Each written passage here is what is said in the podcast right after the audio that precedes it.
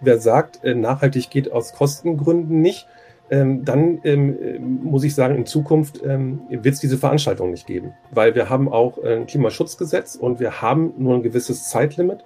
Und da muss ich sagen, also wer das nicht auf die Reihe kriegt in Zukunft, der wird am Markt auch nicht mehr sein. Das, das ist einfach ein Faktum. So, ne? Und je schneller man da hinkommt, ähm, desto besser. Deswegen ist ja die Anstrengung so wichtig und die Kommunikation so wichtig. Weil sich darauf auszuruhen zu sagen, ja, passt ja leider budgetmäßig nicht, dann muss ich sagen, dann passt die Veranstaltung nicht.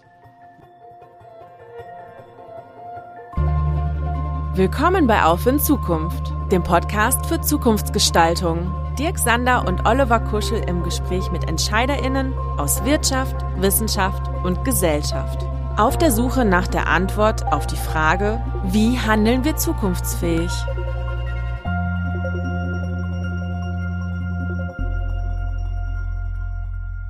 Hallo liebe Zuhörende, hier ist Oliver Kuschel und gemeinsam mit meinem Kollegen Dirk Sander freuen wir uns heute wieder darauf, mit zwei sympathischen Gästen über ein Thema zu diskutieren, das Corona-bedingt zwar zwischenzeitlich nicht die allerhöchste Relevanz hatte, aber nun, da alle Welt wieder auf physische Veranstaltungen drängt und rennt, zum Pflichtprogramm für jeden Eventmanager gehören sollte. Nämlich, wie gelingt Nachhaltigkeit im Eventmanagement? Wie kann ich Potenziale erkennen und erfolgreich umsetzen? Dirk, schieß los und stell gerne unseren ersten Gast vor. Ja, gerne, Oliver. Der bekennende Technologie- und Innovationsnerd begann seinen außergewöhnlichen beruflichen Lebensweg als Ingenieur in der Automobilbranche, konkret bei Porsche, und überraschte dann erstmals kurz vor der Jahrtausendwende mit der Mitgründung der PIN AG, des ersten Postzustelldienstes in Deutschland. Vom Sportwagen zur Postzustellung? Ein unerwarteter Schritt. Äh, was kommt wohl als nächstes? Wieder verblüffte sein persönliches Umfeld und vielleicht auch sich selbst, als er kurz darauf den Antrag oder Auftrag annahm, die EU und die Bundesregierung zum Thema Nachhaltigkeit zu beraten. Damit war der Grundstein gelegt für sein bis heute nicht nachlassendes Engagement, mit technologischen Innovationen den Klimawandel aufhalten zu wollen und die ökologische Transformation der Wirtschaft voranzutreiben. Die nächsten Stationen folgten auf den Fuß. 2008 die Gründung der Green Tech Awards, 2018 gemeinsam mit seinem Team und Nico Rosberg die Gründung des Green Tech Festivals, bis heute das Mega-Event der Branche. 2019 folgte dann die Gründung der Green Window Agency, eine Kreativ- und Werbeagentur für Nachhaltigkeit und jetzt jüngst 2021 überrascht er wie auch diesmal seine Green Tech Community mit der Gründung eines eigenen Food Startups Delish. Mit seinen Nachhaltigkeitsunternehmungen wollte unser Gast, der in den in der äh, in den frühen 2000er Jahre vorherrschenden abwartend skeptischen Haltung gegenüber technologischen Veränderungen sein neues Technologie- und innovationsfreudiges Celebrate the Change entgegensetzen. Das ist ihm gelungen, wie ich mich jüngst persönlich in Berlin überzeugen konnte. Herzlich willkommen, Marco Vogt. Schön, dass du bei unserem Podcast mitmachst, Marco. Danke für die Einführung, Dirk. Freut mich auch.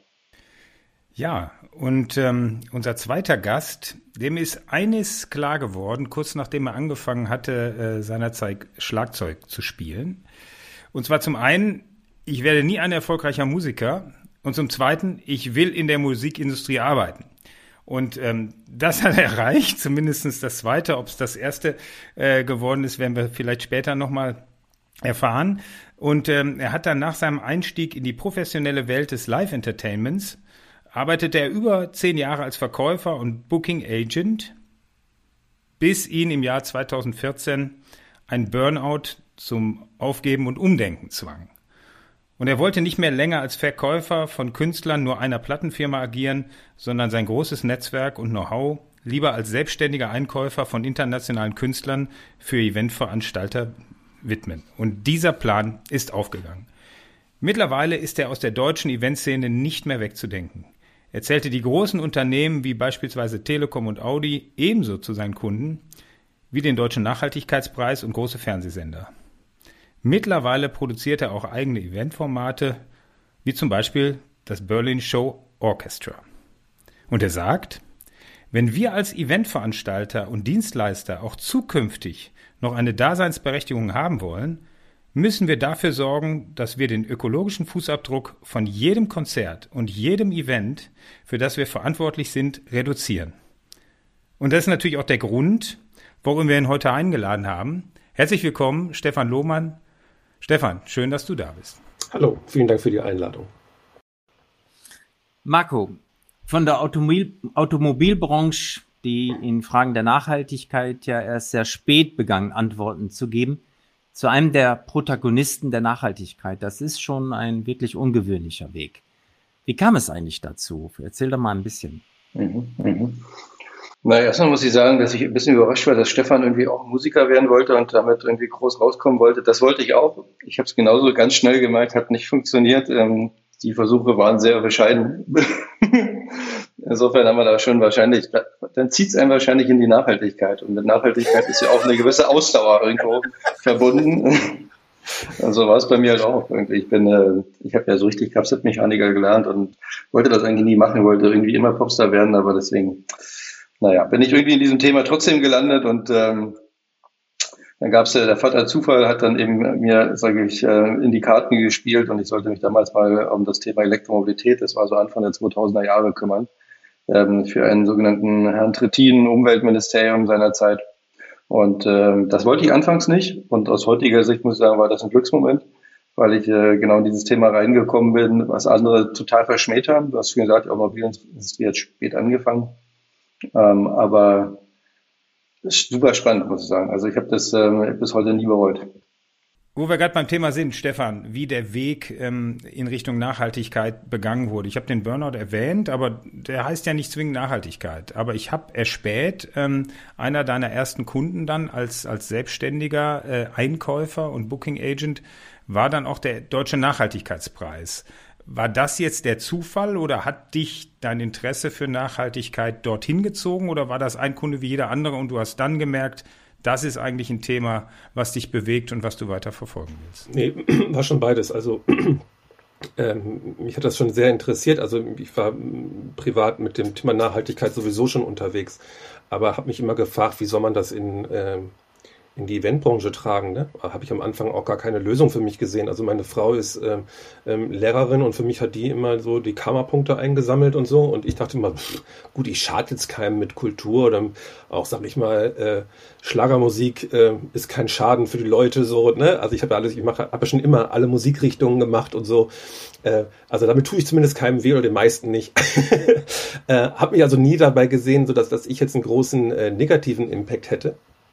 Ähm, ähm, habe ich als Firma ja auch nicht unbedingt, ähm, aber ähm, das, was ich habe, habe ich halt ähm, ähm, sozusagen versucht, eben den negativen Impact zu reduzieren. Aber der große negative Impact liegt ja bei den Kunden, also bei denen, die die Veranstaltungen äh, umsetzen. Und ich bin kein Veranstalter.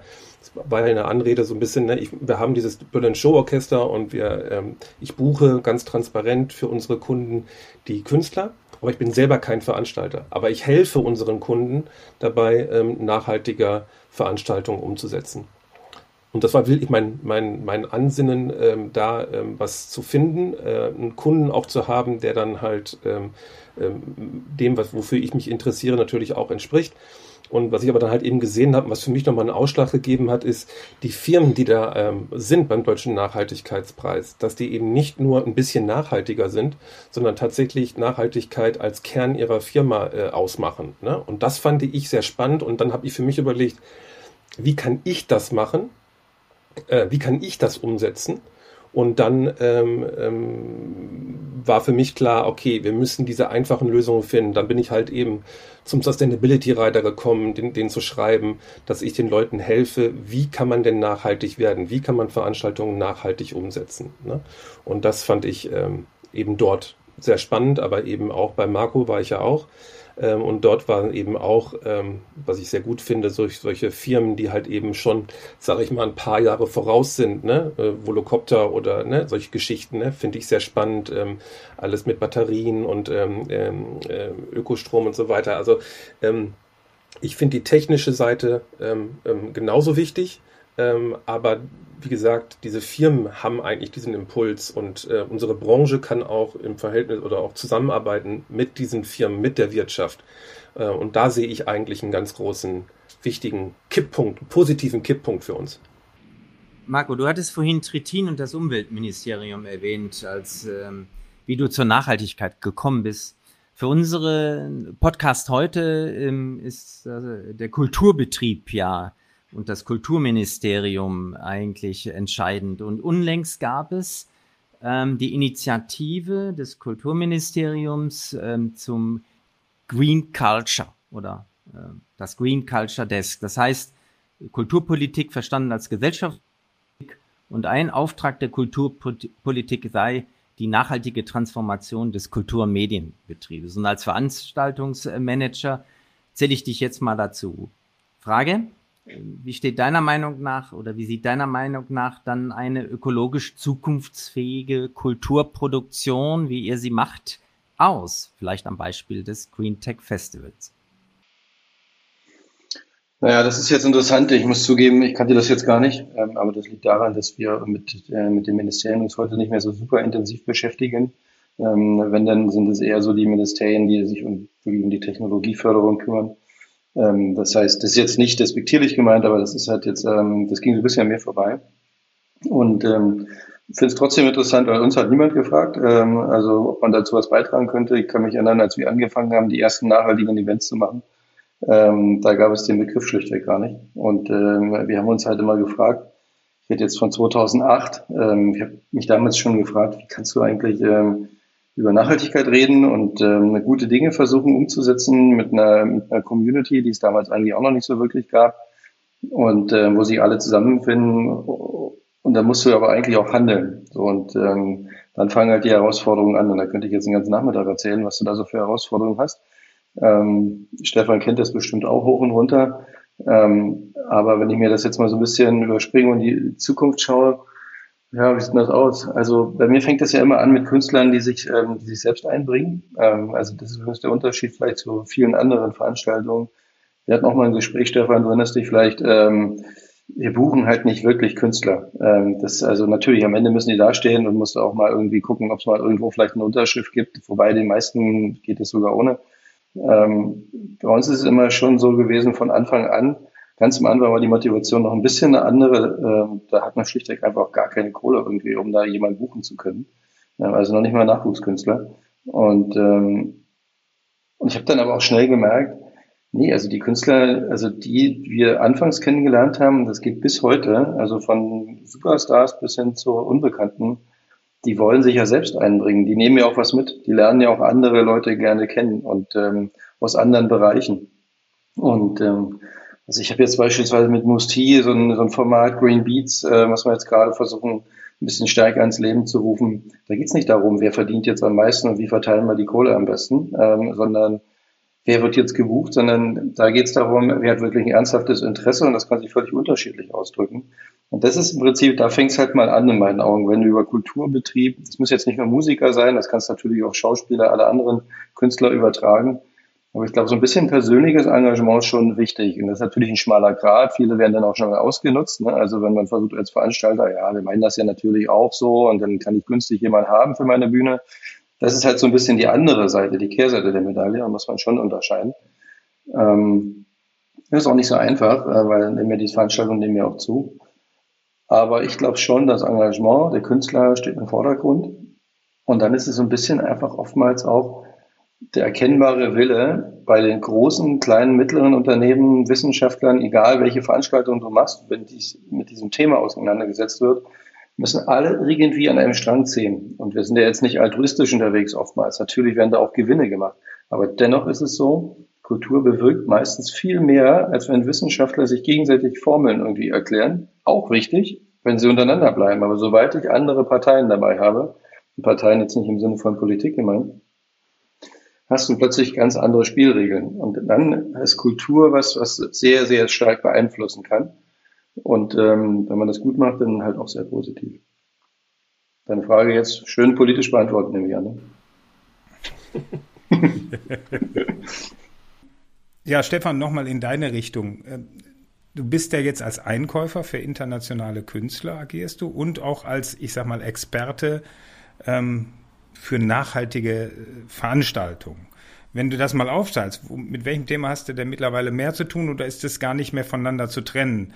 Also wenn jetzt jemand von dir einen internationalen Künstler anfragt, auf einer nicht nachhaltigen Veranstaltung, bedienst du den dann oder sagst du, ja gut, das, ich bin halt Einkäufer, der will diesen Künstler, wie der seine Veranstaltung durchführt, ist mir eigentlich egal oder versuchst du dann auch einzuwirken und schickst ihm ungefragt äh, die Sustainability-Checkliste, die du entwickelt hast?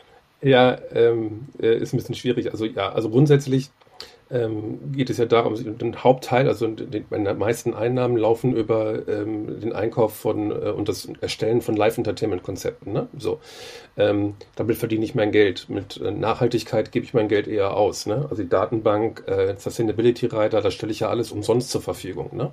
Ähm, und ähm, ich helfe auch da, wo ich kann. Und das, aber darin sehe ich halt eher den Auftrag. Also äh, die meisten Veranstaltungen sind ja nicht nachhaltig. Ne? Das ist ja Fakt. Ne? Wir haben ein paar, die sind nachhaltig und die meisten sind es nicht.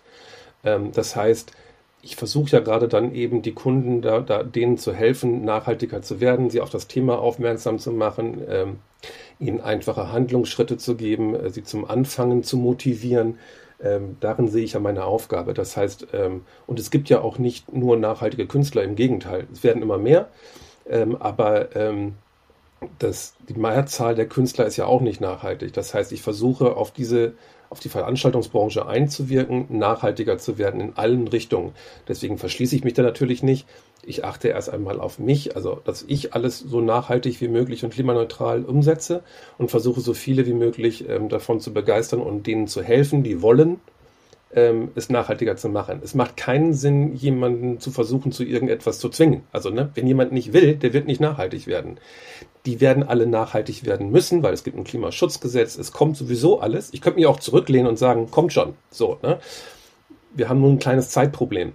Ähm, wir haben grob laut Weltklimarat zehn Jahre Zeit, das Rad rumzureißen. So, und darin sehe ich meine Aufgabe, ähm, Druck auszuüben auf die Branche, die Transformation voranzutreiben. Und da gehören solche Veranstaltungen wie der Deutsche Nachhaltigkeitspreis ähm, und das Green Tech Festival ähm, genauso dazu, wie eben das jetzt Wacken ähm, also angekündigt hat, dass sie halt ähm, auf Kreislaufwirtschaft setzen. Dazu gehören die Konzerte, die jetzt ähm, ähm, diese Woche und also Anfang letzter Woche, diese Woche äh, noch laufen mit den Ärzten Toten Hosen in Berlin ähm, das sind ähm, eben so ein Versuchslabor, Tempelhof-Labor, ähm, wo sie halt eben sagen, wir probieren aus, was an Kreislauffähigkeit in, bei Großveranstaltungen schon möglich ist. Da werde ich auch ähm, die nächsten zwei Tage verbringen und mir das mal genauer anschauen.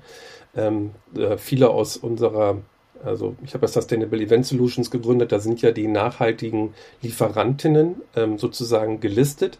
Da tragen sich ähm, viele eben auch selber ein oder ich trage nachhaltige ähm, Firmen ein.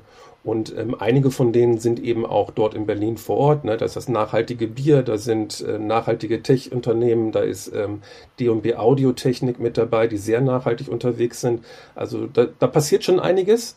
Ähm, deswegen finde ich diesen Laborversuch sehr interessant.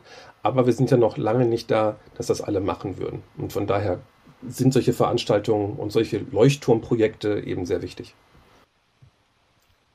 Ähm, Stefan, du hattest vorhin die ähm, Sustainability Checklist und äh, Sustainable Event Solutions erwähnt. Und mit dieser Checkliste habe ich ja auch schon mal eine erste Erfahrung machen können. Wir haben unlängst jetzt, äh, vergangenes Wochenende am Freitag, ein großes äh, Sommerfest gemacht bei Antropia Impact Factory, haben unsere Community eingeladen, 300, 400 GründerInnen aus ganz Deutschland sind zu uns gekommen und wir haben unsere Veranstaltung ähm, nach deiner Checkliste organisiert. Und als ich sie zuerst gesehen hatte, da habe ich mir einfach vor den Kopf geschlagen, das schaffen wir nie. Jetzt hattest du aber mir einen Advisory gegeben, wie kann man die Checkliste eigentlich sinnvollerweise ähm, einsetzen. Wenn du ein bisschen was dazu erzählen würdest und was bewirkt, was bezweckst du eigentlich jetzt konkret damit? Ähm, es geht eigentlich darum, sozusagen eine Check oder ein das Sustainability Rider, das ist ja sozusagen die ausgeschriebene Form von der Checkliste, ähm, war oder ist ähm, dafür gedacht, sozusagen jeden in die Position zu bringen, nachhaltige und klimaneutrale Veranstaltungen umsetzen zu können. Es ist eigentlich eine, eine Übersicht der wichtigsten Handlungsfelder Und da kann jeder sozusagen ähm, die sozusagen die Übersicht behalten und das abarbeiten, wo er meint, dass er das halt eben schaffen kann. Es ist mir sinnvoll, immer äh, mit den Sachen zu, äh, anzufangen, wo man glaubt, die auch umsetzen zu können. So ist die Erfolgsquote höher. Ähm, und außerdem ähm, ähm ist es so, dass man halt ähm, ähm vielleicht sich nicht Ziele setzen sollte, die man halt einfach nicht erreichen kann, ne? sondern da anzufangen, wo man sagt, okay, das kriegen wir hin. Und dabei kann diese äh, Liste sehr gut helfen und eben auch den Überblick zu bewahren, was habe ich eigentlich alles zu tun und dann kann man noch in die Details gehen, was könnte ich denn noch umsetzen. Ne? Wir haben sozusagen die Handlungsfelder benannt, wir haben Lösungsansätze benannt, aber je tiefer man ins Detail geht, desto ähm, mehr Möglichkeiten gibt es da natürlich noch zu tun. Es ist nicht alles benannt, was geht, sondern es ist das Wichtigste benannt, was geht. Und man kann sich immer weiter mit dem Thema beschäftigen und immer tiefer hineingehen. Und das ist eigentlich so eine einfache, ein einfacher Einstieg in das Thema nachhaltige Veranstaltung. Ja, wenn wir nochmal bei Veranstaltungen sind, Marco, wir haben vom Green Tech Festival gesprochen. Ich war dies Jahr auf dem OMR Festival. Ich weiß nicht, wahrscheinlich ihr auch, ne? Ihr nickt ähm, ja beide ich war natürlich geflasht. Ja, der, der Philipp Westermeier war äh, bei mir auf der Schule, wenn auch ein paar Jahre äh, nach mir da Abi gemacht. Ne? Aber deshalb musste ich mir unbedingt mal angucken, was er da so zaubert. Aus Nachhaltigkeitsgesichtspunkten war ich jetzt ein bisschen schockiert, ehrlich gesagt. Ja, so gut der Content war. Ähm, äh, ich fand, das Thema Nachhaltigkeit hat A nicht viel eine große Rolle inhaltlich gespielt und gut, hinter die Kulissen kann ich nicht gucken, aber ich denke, da ist eine Menge, eine Menge Müll angefallen. Jetzt, Marco, ihr Green Tech Festival, ihr habt ja jetzt zwei Herausforderungen. Ihr müsst natürlich die Veranstaltung nachhaltig durchführen, so gut es eben geht.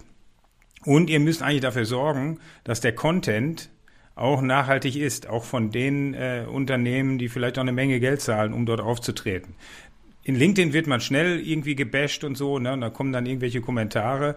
Es gab ja auch den einen oder anderen, die ein bisschen enttäuscht waren, weil da irgendwelche Vertreter waren, wo dann gezweifelt wurde, dass das eher Greenwashing war als tatsächlich grün. Wie geht ihr damit um? Sagt ihr, okay, ne, wo gehobelt wird, fällt auch ein Sparen? Oder ähm, wollt ihr daran arbeiten? Oder habt ihr euch, also hat euch das zum Nachdenken gebracht? Oder sagt ihr einfach, okay, das Kritik, Kritiker gibt's immer, ne, die meisten waren begeistert, die da waren und wir gehen nach vorn?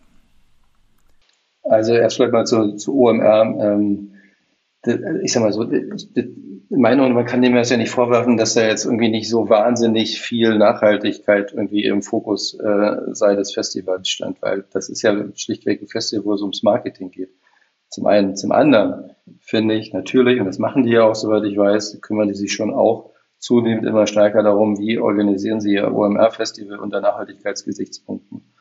Ähm, Deswegen, also ich würde mich da an der Stelle komplett mit Kritik zurückhalten. Ich kann nur sagen, ich finde es super beachtenswert, was sie da auf die Beine stellen in Hamburg. Und ähm, insofern wirklich ganz toll, muss ich echt sagen. Wenn ich irgendwie davon, dass er nachhaltig auch unsere Nachhaltigkeitsfestivals umsetzen könnte, würde ich sagen, haben wir schon mal den nächsten Schritt erreicht. Also insofern, das ist das eine. Das andere bei uns, du sprachst halt an, wir haben halt manchmal so das Thema Greenwashing.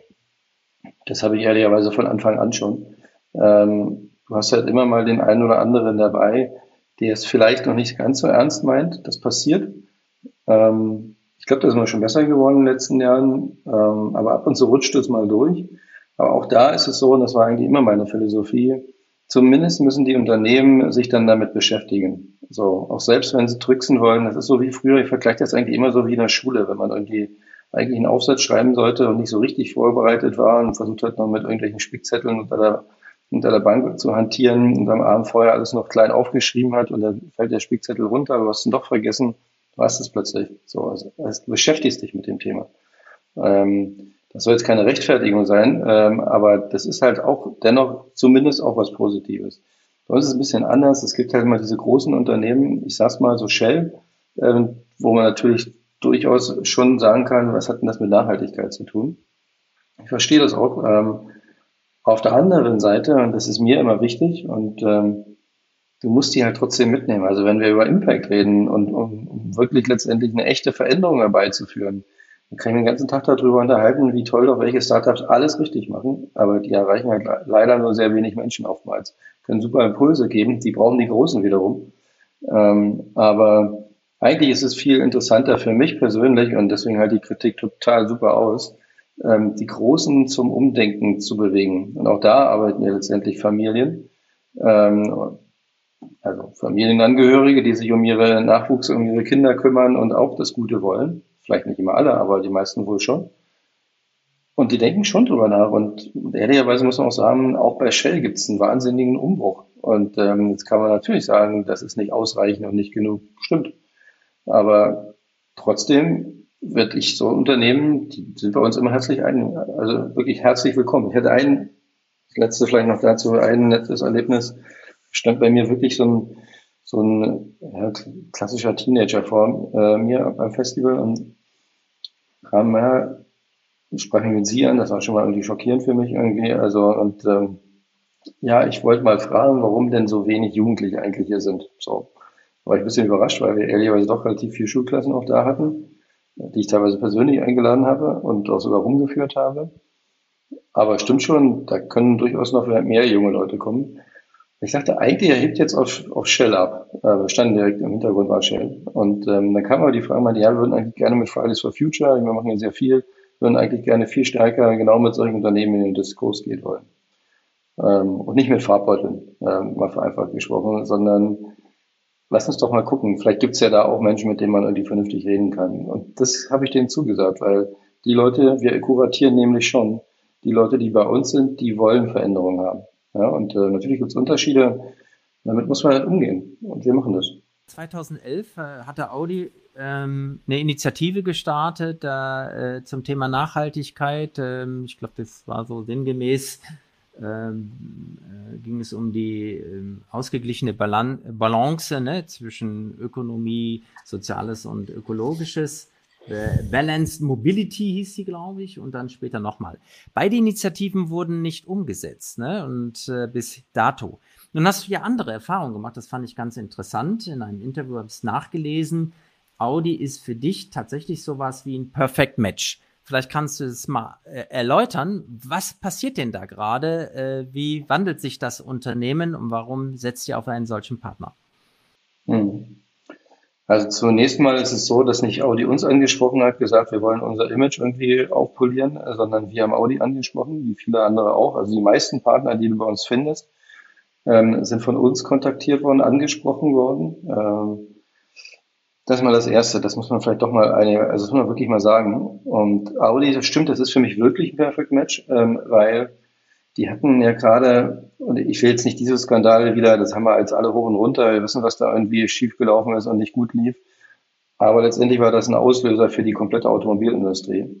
Ähm, leider im negativen Sinne. Und im Grunde genommen hast du ja eigentlich dann als Unternehmen nur zwei Varianten. Eine Variante ist, dich gibt's dann irgendwann nicht mehr. Ähm, oder die andere Variante ist, du änderst halt was. Und ähm, Audi musste eigentlich radikal komplett was ändern. Und die haben halt mal vorsichtig kurzzeitig begonnen, wir reagieren auf den Dieselskandal, versuchen mit dem Thema Nachhaltigkeit irgendwie ein bisschen besser zu werden, haben aber ganz schnell merken müssen, das funktioniert überhaupt nicht.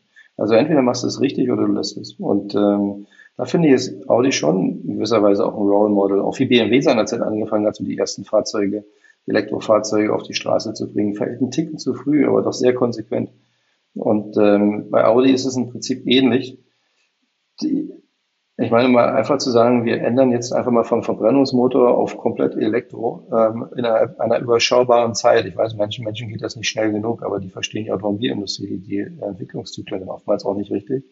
Das ist schon wirklich sehr beachtenswert. Und wenn man sieht, in welcher doch vermeintlich kurzen Zeit sie eigentlich ähm, welche Produkte auf die Straße bringen, Produkte sind, die, also das ist ja immer so die Speerspitze. Alles, was hinten dran kommt, das sieht man ja in der Öffentlichkeit eher selten. Also sprich, ich muss, wenn ich jetzt sage, ich möchte 2050 klimaneutral agieren und produzieren, dann ist das ein riesen Rattenschwanz, der unter anderem nicht ausreicht, indem ich sage, ich mache alles CO2-frei, sondern ich muss selbst zum Beispiel einen grünen Strom produzieren sogar. Das heißt, ich muss viel weiter denken. Ich muss über CO2-Speicherung nachdenken. Das heißt, ich muss noch weiter, viel weitere Schritte angehen. Und, und das hat man bei Audi ähm, nicht nur dort, auch andere Automobilhersteller sind da genauso gut schon aufgestellt, aber das hat man bei denen noch sehr radikal ähm, umgesetzt. Und auch da ist es so, es liegt eben oftmals an Personen. Und ähm, ich werde jetzt keine Person nennen, aber beim Vorstellen kann man sich dann schon, die findet man alle ganz schnell, das ist sehr viel persönlich motiviert. Wir wollen, wir, wir treiben was voran. Machen längst auch nicht immer alles richtig. Ne? Das ist auch klar, das ist ein riesen Unternehmen. Aber dennoch, der Weg ist ganz klar und unumkehrlich. Und deswegen finde ich, sind die eigentlich die richtigen, weil wir mit denen was ausprobieren können, die können mit uns was ausprobieren. Das heißt, wir arbeiten auf Augenhöhe. Das ist nicht so wie früher ein Sponsor, wo man sagt, ich nehme das Geld und pack die Logos irgendwo hin, was man irgendwie vertraglich miteinander festzurrt. Das gehört irgendwo dazu. Ne? Aber de facto entwickeln wir mit den Unternehmen Nachhaltigkeitsstrategien. Hm. Ja, Du hast ja jetzt eben erwähnt, äh, äh, ähm, äh, Marco, OMR, ne, geile Veranstaltung, ist ja nicht deren Aufgabe, äh, auch Nachhaltigkeitscontent reinzuspielen. Ich sehe es natürlich ein bisschen anders, ja. Weil, ja, aber, aber ähm, da muss ich direkt mal, weil ist nicht ganz so. Ich sehe, natürlich ist es auch deren Aufgabe, über Nachhaltigkeit nachzudenken, also und, und letztendlich auch zu agieren nee, auch und zu handeln. contentmäßig auch mit aufzunehmen, meine ich. Wir waren ja beim, äh, bei den äh, Konzerten jetzt Tote Hosen Ärzte auch die müssten sich ja um Nachhaltigkeit überhaupt nicht kümmern. Die würden sagen, wir sind Musiker. Ja, was haben wir mit Nachhaltigkeit im Hut? Die Leute kommen hier hin, um sich zu amüsieren. Die Leute gehen zur OMR, um sich zu amüsieren und was über digitales Marketing zu erfahren. Wieso muss ich digitalen Content spielen? Und wieso muss jetzt, und das könnten ja die, äh, die Musiker genauso sagen, wieso soll ich mich um Nachhaltigkeit kümmern? Habe ich nichts mit am Hut. Also ich glaube, jeder hat eine Verantwortung. Marco, siehst du das, ist das jetzt also so in der Konsequenz, ne? also Cradle to Cradle wurde sogar schon erwähnt. Ne? Das ist ein weiter Weg. Wenn man Michael Braungart kennt, ähm, weiß man, okay, ein Cradle to Cradle Konzert, ja, also ähm, ich glaube, da sind sie trotz dem besten Willen, den sie wahrscheinlich haben werden, noch weit von Weil entfernt. Cradle to Cradle ne? Jetzt Humus, involviert. Das ja, kommt von ja, Cradle to Cradle, ne? Ja, gut, aber ob das tatsächlich dann so ist. Nee, deswegen fahre ich ja auch hin, um das zu sehen. Und ich weiß auch, dass es nicht ja. alles so ähm, einfach geht. Aber ich finde eben spannend, dass Baumgart und mit seiner Cradle to Cradle NGO äh, eben äh, das Ganze ja mit initiiert hat. Ähm, und dass es halt eben äh, um diese Kreislaufwirtschaft geht, die ja auch, ähm, ist, ist ja bewusst ein hohes Ziel. Ne? Das heißt, es ist natürlich nicht komplett nachhaltig und nicht komplett ähm, äh, kreislauffähig, diese Veranstaltung. Aber sie wollen eben zeigen, was schon geht. Und das finde ich spannend.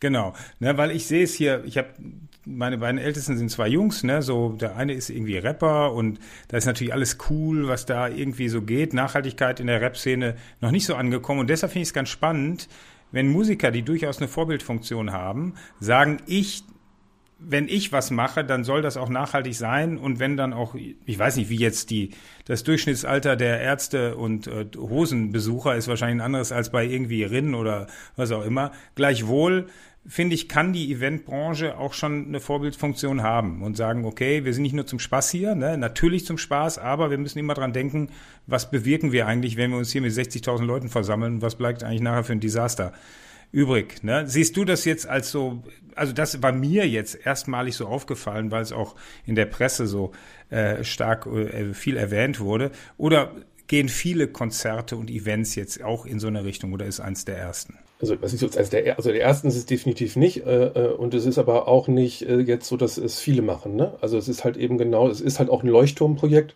das beschreiben sie auch so. Ähm, aber ich sehe das äh, mal abgesehen von den Künstlern, ich gebe dir auch vollkommen recht, ähm, ne? aber ich würde es erstmal jetzt auf die ähm, Eventbranche mal an sich münzen. Ne? Also aus meiner Sicht ähm, haben wir eine große Verantwortung in der Veranstaltungsbranche, weil wir eben so viele Menschen erreichen können. Und die meisten Lösungen gibt es schon. Ja, also bei Sustainable Event Solutions zeigen wir ja viele der oder präsentieren oder machen sie ja eben findbar und sichtbar viele der Firmen, die ja schon die Lösungen ähm, ähm, haben und an den Markt gebracht haben. Jetzt müssten sie halt eben auch genutzt werden. Und das ist halt eben ein großer Unterschied zu vielen anderen. Ne? Also zum Beispiel der Autosindustrie, die mussten ja erst einmal sich, ähm, was du ja auch sagtest, Marco, dieser Umschwenk, ja, und dieses, äh, äh, wenn ein, wenn ein Audi sagt, sie wollen jetzt äh, komplett äh, nachhaltiges, klimaneutrales Auto, wie auch immer haben, da hängt ein riesen Rattenschwanz dran, da ist die Produktion. Äh, soweit ich weiß, hat zumindest Volkswagen ähm, manche Standorte mit EMAS zertifiziert. Also die, ne, die machen ja schon eine ganze Menge, aber da hängt halt ein riesen Rattenschwanz dran. Das braucht auch Zeit. Das ist leider so. Sie haben es verpennt, das muss man dazu sagen. Die Eventindustrie ist aber an dem Punkt, wo das meiste schon möglich ist. Ja, also ähm, sag mal, bis auf Fliegen, selbst da gibt's Ansätze, aber für die meisten Sachen gibt's Lösungen. Und ähm, was mich so ein bisschen kirre macht, ist, ähm, dass wir sozusagen eigentlich eine ähm, durch die Eventindustrie eine Möglichkeit haben, so viele Menschen zu erreichen, also viel, und auf eine emotionale Weise zu erreichen und Nachhaltigkeit erlebbar zu machen, ja, ähm, diese, diese, diese, diese Chance und äh, ist für mich eigentlich ein Auftrag. Das müssen wir eigentlich nutzen. Das muss aber auch die Politik und die Wirtschaft verstehen und auch die Eventindustrie sozusagen nutzen und fördern, ähm, ähm, dass wir eben diese Menschen mit nachhaltigen ähm, äh, Veranstaltungen eben erreichen. Also ein Beispiel, CTS Eventim, 250 Millionen Tickets alleine 2018 äh, verkauft. Ja? 250 Millionen Mal die Möglichkeit, den Leuten zu erzählen, diese Veranstaltung ist nachhaltig ne, beim Ticketverkauf, äh, warum sie nachhaltig ist und wie man Teil dieser nachhaltig werden kann, Nachhaltigkeit werden kann, indem man halt eben mitmacht, indem man den ÖPNV nutzt, indem man die Möglichkeiten nutzt, die der Veranstalter zur Verfügung stellt. Das können ja auch, wie in Hamburg, Moja Elektrofahrzeuge äh, sein, ähm, ähm, ähm, ne, Incentivierung, um mit dem Fahrrad anzureisen, etc. Äh, das ist nur einer. Ja? Wir haben aber noch Millionen von Corporate Events, äh, viele weitere Ticketverkäufer, die ganzen Registrierungen von Veranstaltungen. Das heißt, ein Riesenpotenzial liegt in der Kommunikation und in der Veranstaltungsbranche, die nicht genutzt wird aktuell. Übrigens auch nicht bei diesem Event in Tempelhof. Das ist für mich bis jetzt von außen gesehen äh, ein großer Kritikpunkt, dass die Fans überhaupt nichts davon wussten. Ja, die Fans, die, die Tickets wurden schon verkauft. Im Nachhinein wurde das mit dem, mit diesem, ähm, äh, mit diesem äh, Cradle to Cradle Village und so weiter. Das heißt, die Fans wussten von nichts. Das heißt, das ist aus meiner Sicht ein großer Fehler, weil durch die Erwartungshaltung, die ich erzeugen kann, durch die Kommunikation, ja, äh, geht der Fan auch anders hin. Wenn Totenhosen sagen, Freunde, uns ist das Thema wichtig, wir, haben, wir versuchen hier mit einem Leuchtturmprojekt das Thema äh, auf die Straße zu bringen, dass alle Veranstaltungen nachhaltig werden. Ihr könnt Teil des Ganzen werden. Dann kommt der Fan anders hin. Als wenn er jetzt sieht, was ist denn hier los? Warum ist das denn hier? Ich verstehe das nicht. Keine Ahnung. Äh, Komposttoiletten? Wieso? so, ja, ähm, das heißt, in der Kommunikation liegt ein ganz, ganz wesentlicher, wichtiger, wichtiges Potenzial, was wir erheben können. Und dann sind wir auch noch eine äh, Live-Kommunikationsbranche, Live also wir sollten das Thema wirklich nutzen. Und das ist ja eben bei im Deutschen Nachhaltigkeitspreis oder eben auch bei, bei Markus-Veranstaltungen ähm, eben auch ganz klar. Der Zusammenhang ist klar. Die Leute kommen da auch hin, um etwas über dieses Thema zu erfahren. Ne? Ähm, wir in der Branche äh, müssen jetzt nicht jede Veranstaltung mit dem Content aufheizen, ähm, im Sinne von bei der Veranstaltung muss durchgehend alles, ne? Nee, Veranstaltungen müssen nachhaltig erlebbar sein. Ja, und das heißt, ähm, der Fan soll ähm, feiern können ohne schlechtes Gewissen. Also ist die Aufgabe der Veranstalter und der Veranstaltungsindustrie, ihre eigenen Veranstaltungen nachhaltig zu machen, die Kommunikation, die Menschen mitnehmen. Aber deswegen würde ich jetzt nicht äh, von Philipp Westermeier verlangen, dass ähm, ähm, er da ähm, ähm, den Content entsprechend ausrichtet. Genauso wie ich im Theater jetzt nicht will, dass jedes Theaterstück äh, über Nachhaltigkeit geht. Aber ich erwarte auch von dem Philipp Westermeier und von jedem Theater, dass die Veranstaltung nachhaltig umgesetzt wird und klimaneutral umgesetzt wird. Weil es geht und weil wir alle die Verantwortung haben und weil wir verdammt nochmal nicht die Zeit haben. Ich würde mal direkt mal trotzdem noch was zu sagen. Also im Grunde ist, ist alles richtig, Stefan, würde ich auch unterschreiben, nur der Teufel steckt leider im Detail und genau in den Zwischenbereichen, weil ich sag mal so, ich sage jetzt, ich will jetzt gar nicht mal bei unserem Veranstalter, aber da sehe ich es auch teilweise. Die Budgets geben manchmal vieles nicht her, was man machen müsste, theoretisch. Ne? Und wenn die Budgets das nicht hergeben, dann bist du natürlich irgendwo in so einer Zwickmühle oder du musst ja auch als Veranstalter ähm, wirtschaftlich agieren.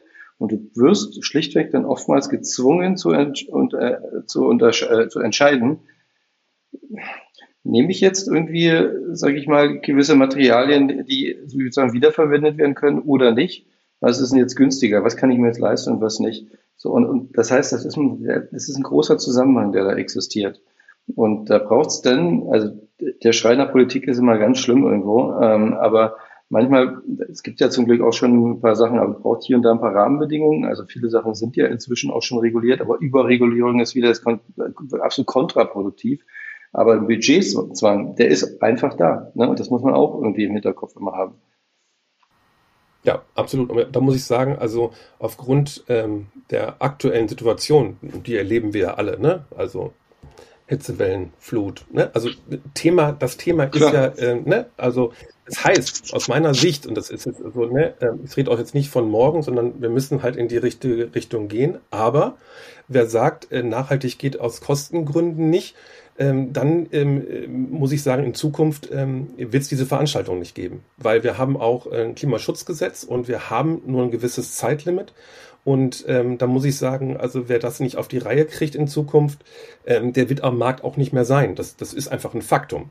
So, ne? Und ähm, je schneller man da hinkommt, ähm, desto besser. Deswegen ist ja die Anstrengung so wichtig und die Kommunikation so wichtig. Weil sich darauf auszuruhen zu sagen, ja, passt ja leider budgetmäßig nicht, dann muss ich sagen, dann passt die Veranstaltung. Also die Fußball-Europameisterschaft, die ja demnächst bei uns stattfindet, mal irgendwie als schönes Beispiel hernehmen. Man möchte ganz bewusst die nachhaltigsten Europameisterschaft haben, die man bisher hatte. Ich sage euch ganz ehrlich, also was da im Moment alles überhaupt gar nicht geht, ist quasi alles, geht nämlich nichts. Das Thema Nachhaltigkeit wird dann irgendwie noch on top draufgesetzt, aber wir kommunizieren das schon mal. Das heißt, da hat es komplett umgedreht. Wir kommunizieren schon mal, machen die nachhaltige Europameisterschaft. Und dann, das ist nämlich, genau, ich wollte gerade sagen, jetzt muss man abwarten, was passiert, aber dennoch, ich will nur sagen, ich will jetzt den DFB nicht kritisieren, weil da kenne ich mich dann auch zu wenig in Internas aus, aber du merkst halt natürlich sofort, wenn es darum geht, jetzt mal mit den Verantwortlichen dieses Thema ernsthaft zu diskutieren und ich meine, wir reden mit denen. Das ist wirklich, also das muss ich sagen, das erinnert mich so wie wir vor, also vor zehn Jahren waren wir eigentlich schon weiter. Und ähm, die Ernsthaftigkeit ist überschaubar. Wirklich, das muss man echt sagen. Also wenn ihr Oliver Bierhoff zuhört, macht er bestimmt ähm, kann sich gerne mal wieder melden, reden wir nochmal miteinander. Aber das ist, was da momentan abgeht, das hat eigentlich nicht mit dem was zu tun, wofür Deutschland international steht. Wir standen wirklich lange Zeit dafür, dass wir Vorreiter waren. Und im Moment verlieren wir eigentlich an allen Stellen genau diese Position. Das ist übrigens einer der Gründe, weshalb wir mit unserem Festival auch in die anderen Länder gehen. Ja, ja. Nach Katar ist, glaube ich, ähm, äh, irgendwie jede äh, Fußball-Welt- und Europameisterschaft äh, nachhaltiger. Ne, deshalb vielleicht ruht man sich darauf aus. Ähm, wo wir grundsätzlich bei dem Thema Veranstaltung ja schon sind und wie sollte man sie machen? Wir hatten ja jetzt leider Gottes Corona und da waren ja viele Veranstaltungen digital. Ähm, so, ähm, wir wissen alle, wie schlecht das eigentlich funktioniert.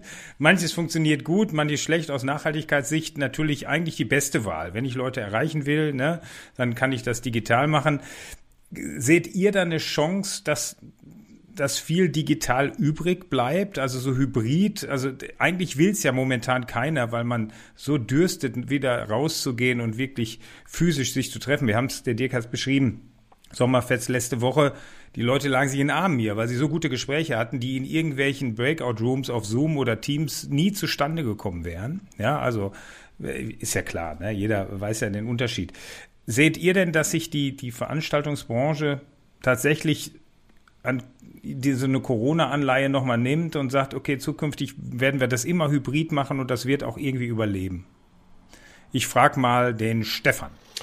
Ähm, es wird, also ein Hybrid wird es ähm, weiterhin geben und wir werden, wir sind ja, wir laufen ja auf den Winter zu, wo die Beschränkungen jetzt ja schon diskutiert werden, was für unsere Branche ziemlich ähm, hart ist. Also äh, da müssen wir auch unterscheiden. Es gibt natürlich ähm, den Konzertmarkt und ein Konzerttour kannst du nicht planen, wenn du nicht weißt, welches Land, also welches Bundesland mit welchen ähm, Maßnahmen irgendwann reingehen wird. Das heißt, du weißt nicht, ob du eine Tausender-Location bespielen darfst oder eine Zweitausender äh, und so weiter. Ne? Das heißt, ähm, da, da sind jetzt schon Stornierungen wieder, ne? genauso wie bei Messen oder so etwas. Ne?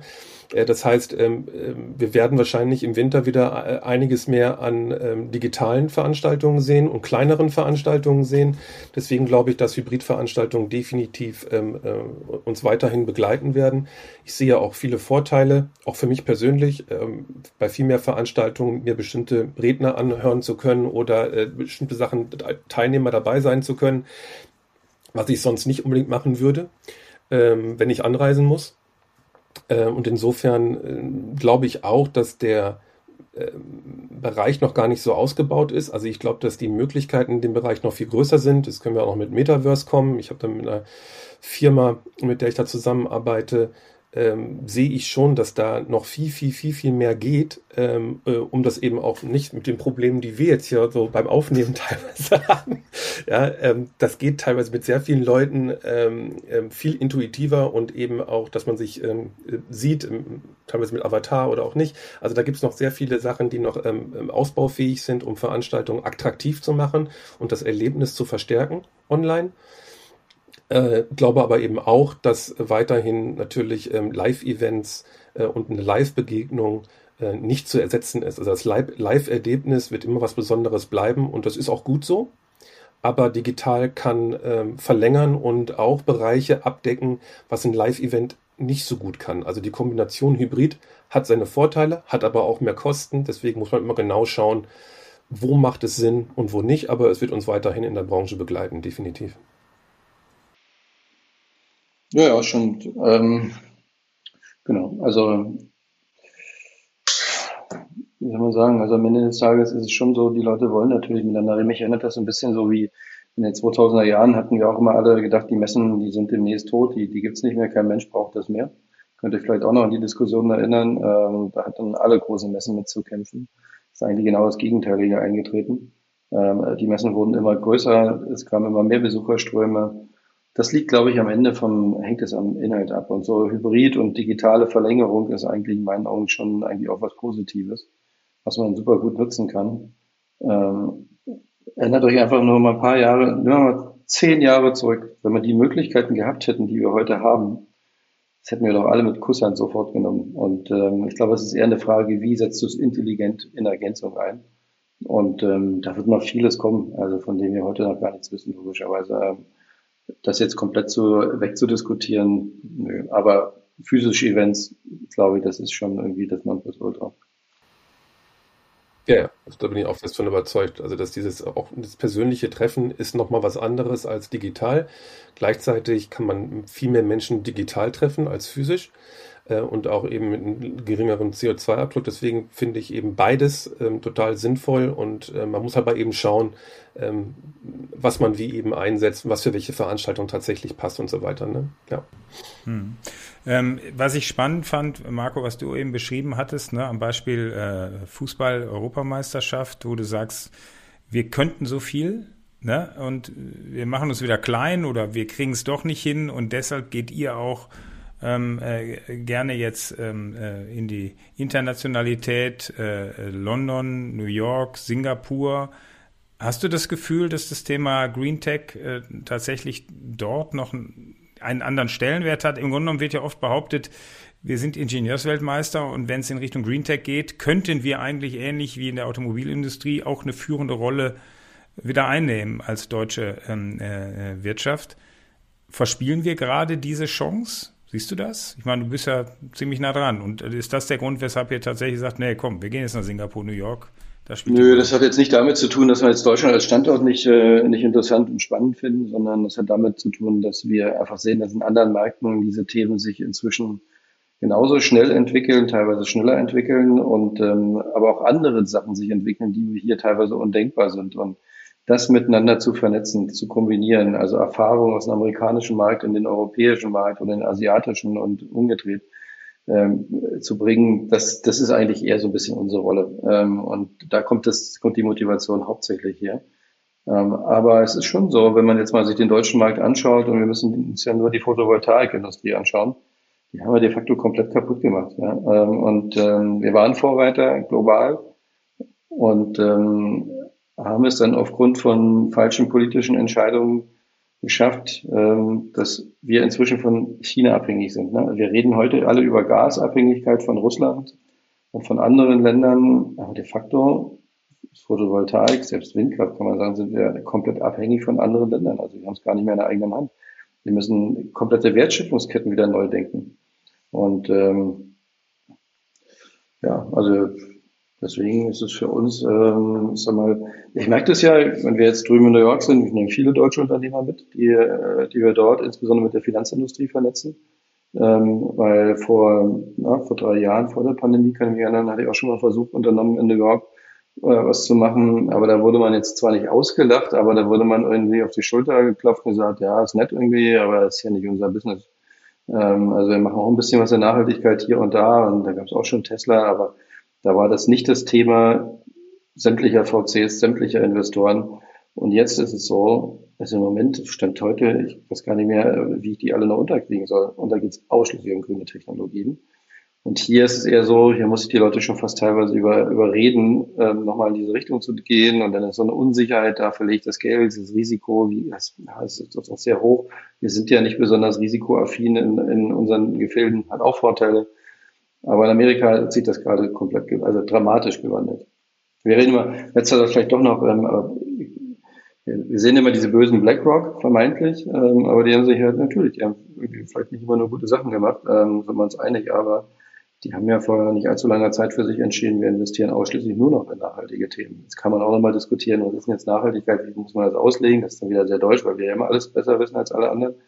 Ähm, aber de facto, der Fakt ist schlichtweg nicht von der Hand zu weisen, da wird nichts anderes mehr momentan gemacht. Ich war gerade wieder drüben gewesen, wenn da durch äh, die, die Firmenzentrale läuft. Da geht's nur noch um Nachhaltigkeit. Also jedes Poster in der Küche, was da irgendwie hängt, hat irgendwas mit Nachhaltigkeit zu tun. Und ähm, wahnsinnig viele junge Leute, die dort arbeiten und die selbst sagen, wir kriegen die auch gar nicht mehr, wenn wir nichts mehr mit Nachhaltigkeit machen. Wie gesagt, vor drei Jahren unvorstellbar. Und da sieht man auch mal, wie schnell sich das dort wandelt. Und deswegen muss man darauf reagieren. Ähm, und es ist eben, sage ich mal, sehr einfach zu sagen, ja, das haben wir früher mal anders gelernt und die sind das, die können das nicht und wir sind hier besonders gut oder das nicht und so. Nein, die Welt ist so schnell im Wandel und alles, was heute gültig ist, wird in zwei Jahren schon wieder anders sein. Die Welt ist im Wandel. Äh, man Blick in die Zukunft, die nächsten fünf, zehn, fünf bis zehn Jahre. Wo seht ihr eigentlich die Eventbranche dann? Äh, Themen Augmented Reality, Hologramme, Avatare, also das Gefühl der echten Begegnung simulieren. Äh, seht ihr darin auch die Zukunft der Eventbranche?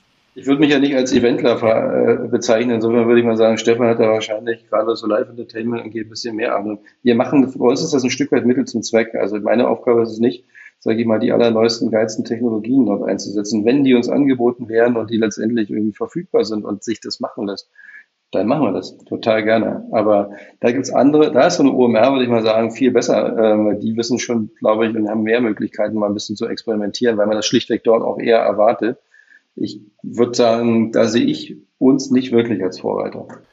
Ich glaube, dass die Branche da eben ähm, dass da noch eine Menge eben kommen wird und sich ähm, entwickelt. Und ich sehe eigentlich die Eventbranche, es klingt immer so, dass die Eventbranche schon äh, äh, am Ende der Fahnenstange ist, ne? Also von wegen, was soll denn da noch kommen oder so, ne?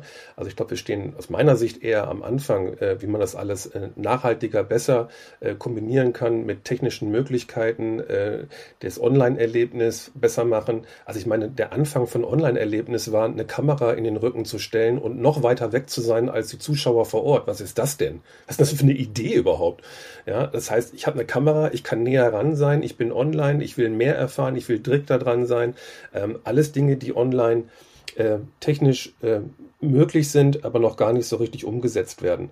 Und deswegen glaube ich, dass wir da auf einem sehr guten Weg sind, ähm, mit ähm, Technik und Nachhaltigkeit und Digitalisierung Hand in Hand zu gehen. Also das ist sehr sinnvoll und ähm, ähm, wird ja auch an verschiedensten Stellen äh, probiert.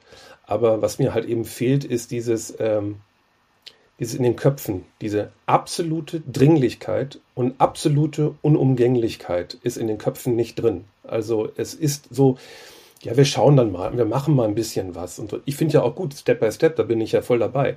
Aber es ist eher so auf die Bremse treten oder die Leute beruhigen, so von wegen, ja, nee, also nachhaltig, ja, na klar, machen wir schon so nicht. Ich glaube, wir haben irgendwie, ich glaube, äh, du merkst schon, die beschäftigen sich nicht wirklich damit. Ne?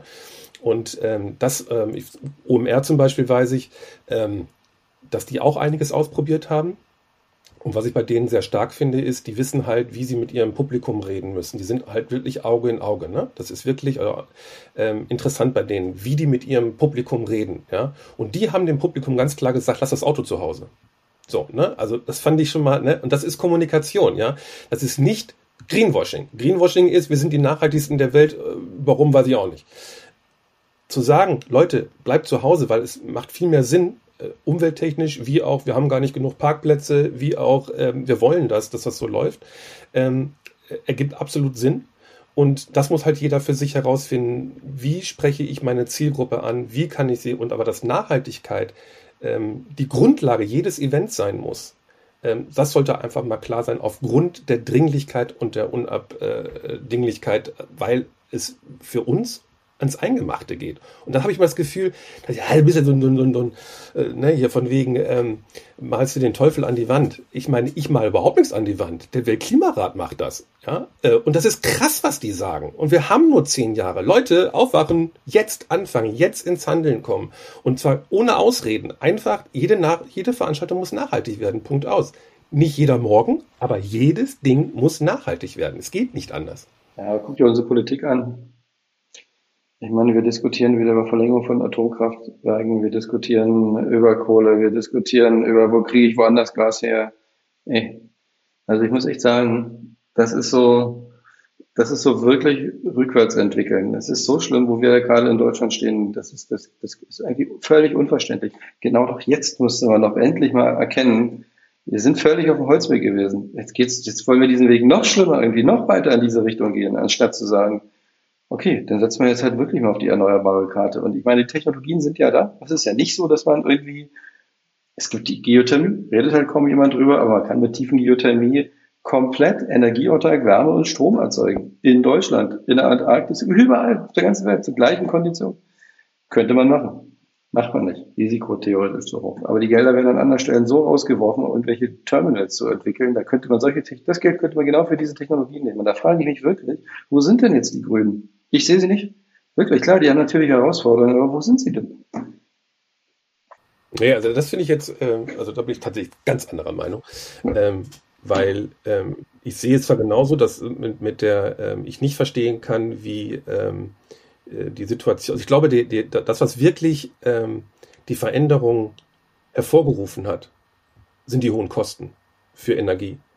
Ähm, dadurch ist ein Umdenken gekommen. Und dadurch, weil wir uns das nicht mehr leisten können, ähm, ähm, kommt ein Umdenken. Und das ist auch gut so.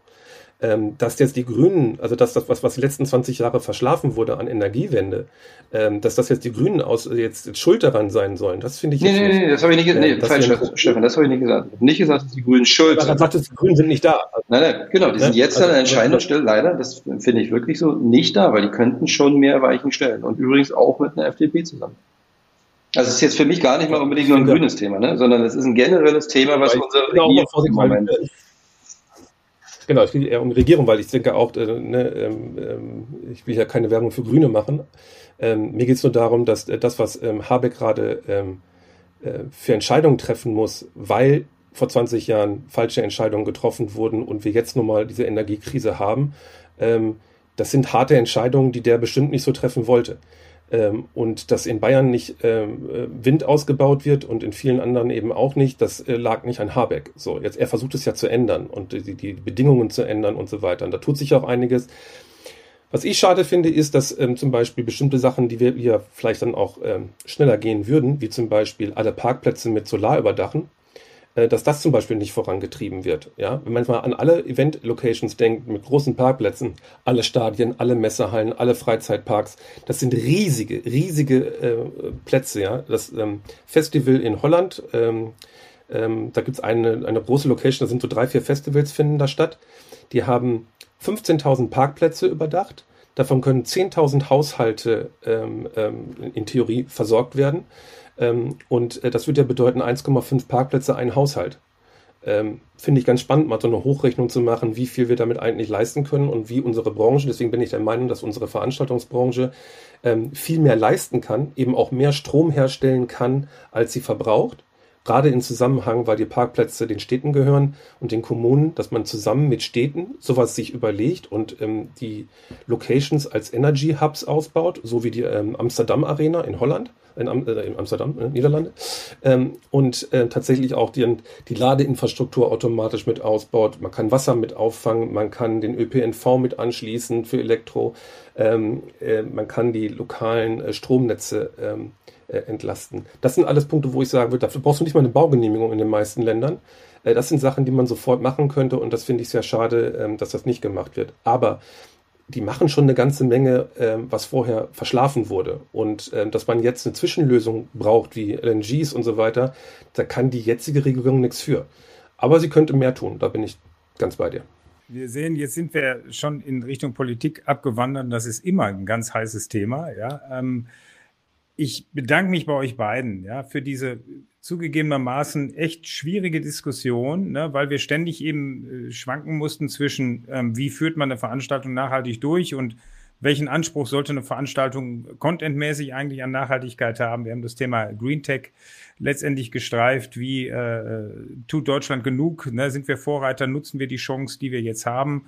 Da kann, so schlimm die Ukraine-Krise und der Krieg jetzt ist, pusht er uns natürlich weg von, von, äh, äh, vom Carbon, ja, was, was eigentlich schon mal ein guter Weg ist. Ich bin gespannt, wie sich, ähm, äh, wie sich die Veranstaltungsbranche äh, in den nächsten Jahren entwickeln wird. Und vor allen Dingen bin ich gespannt und freue mich auch darauf, äh, Marco, eure Entwicklung zu verfolgen, ähm, weil dass ihr das Thema bespielt, was wir als Menschheit äh, wirklich vor der Brust haben. Wie können wir eigentlich auch mit neuesten Technologien die Klimakrise, das Thema Biodiversität, was ja, das haben wir heute gar nicht gestreift. Ne? Also Biodiversität wird ja immer gesagt, ist eigentlich unser größeres Problem, als Absolut. dass es zu heiß wird oder zu wenig Wasser im Rhein ist. Wie man das mit technologischen Mitteln ja lösen kann, aber da gibt es sicherlich auch eine Menge Aussteller bei euch, Marco, die da schon Ideen haben. Ähm, also da, da wird noch einiges auf uns zukommen und vielleicht schafft ihr es ja auch, über eure Veranstaltungen in anderen Ländern die guten Ideen auch hier nach Deutschland zu holen, die deutschen Ingenieure zu inspirieren. Dafür, dass wir die Kurve, und das hat der Stefan eindrucksvoll gesagt, die Zeit läuft, ja, und äh, es ist immer noch nicht heiß genug dafür, dass sich die Leute äh, endlich mal bewegen. Und ähm, ja, ich bedanke mich bei euch beiden oder wir bedanken uns bei euch beiden für, für die lebhafte Diskussion und äh, sind an eurer Seite mit unseren Startups. Also wenn ihr Ideen Innovatoren, Innovatorinnen braucht, meldet euch und äh, ja, danke für eure Zeit und bis bald. Super, danke euch. Hat Spaß gemacht. Vielen Dank fürs Zuhören. Wir nehmen wieder spannende Einblicke mit in die Heimat der Zukunftsmacher. Schreiben oder sprechen Sie uns gerne an unter redaktion.aufinzukunft.de. Bis zum nächsten Mal.